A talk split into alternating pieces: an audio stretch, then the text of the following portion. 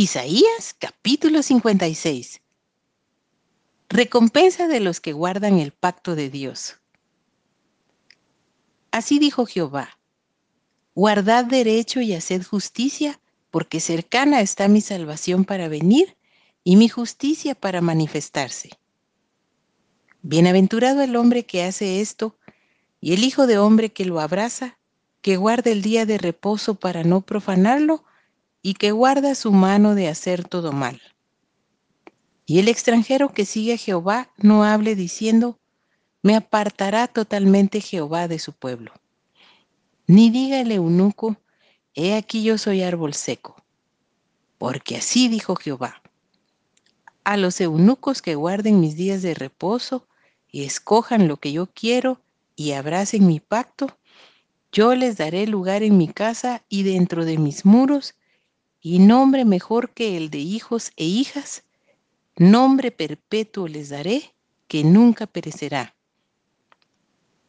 Y a los hijos de los extranjeros que sigan a Jehová para servirle, y que amen el nombre de Jehová para ser sus siervos, a todos los que guarden el día de reposo para no profanarlo, y abracen mi pacto, yo los llevaré a mi santo monte, y los recrearé en mi casa de oración sus holocaustos y sus sacrificios serán aceptos sobre mi altar, porque mi casa será llamada casa de oración para todos los pueblos.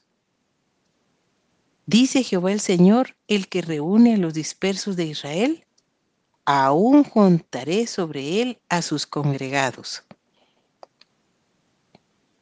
Todas las bestias del campo, todas las fieras del bosque, venid a devorar sus atalayas son ciegos, todos ellos ignorantes, todos ellos perros mudos, no pueden ladrar, soñolientos, echados, aman el dormir. Y esos perros comilones son insaciables, y los pastores mismos no saben entender. Todos ellos siguen sus propios caminos, cada uno busca su propio provecho, cada uno por su lado. Venid, dicen, tomemos vino, embriaguémonos de sidra, y será el día de mañana como este, o mucho más excelente.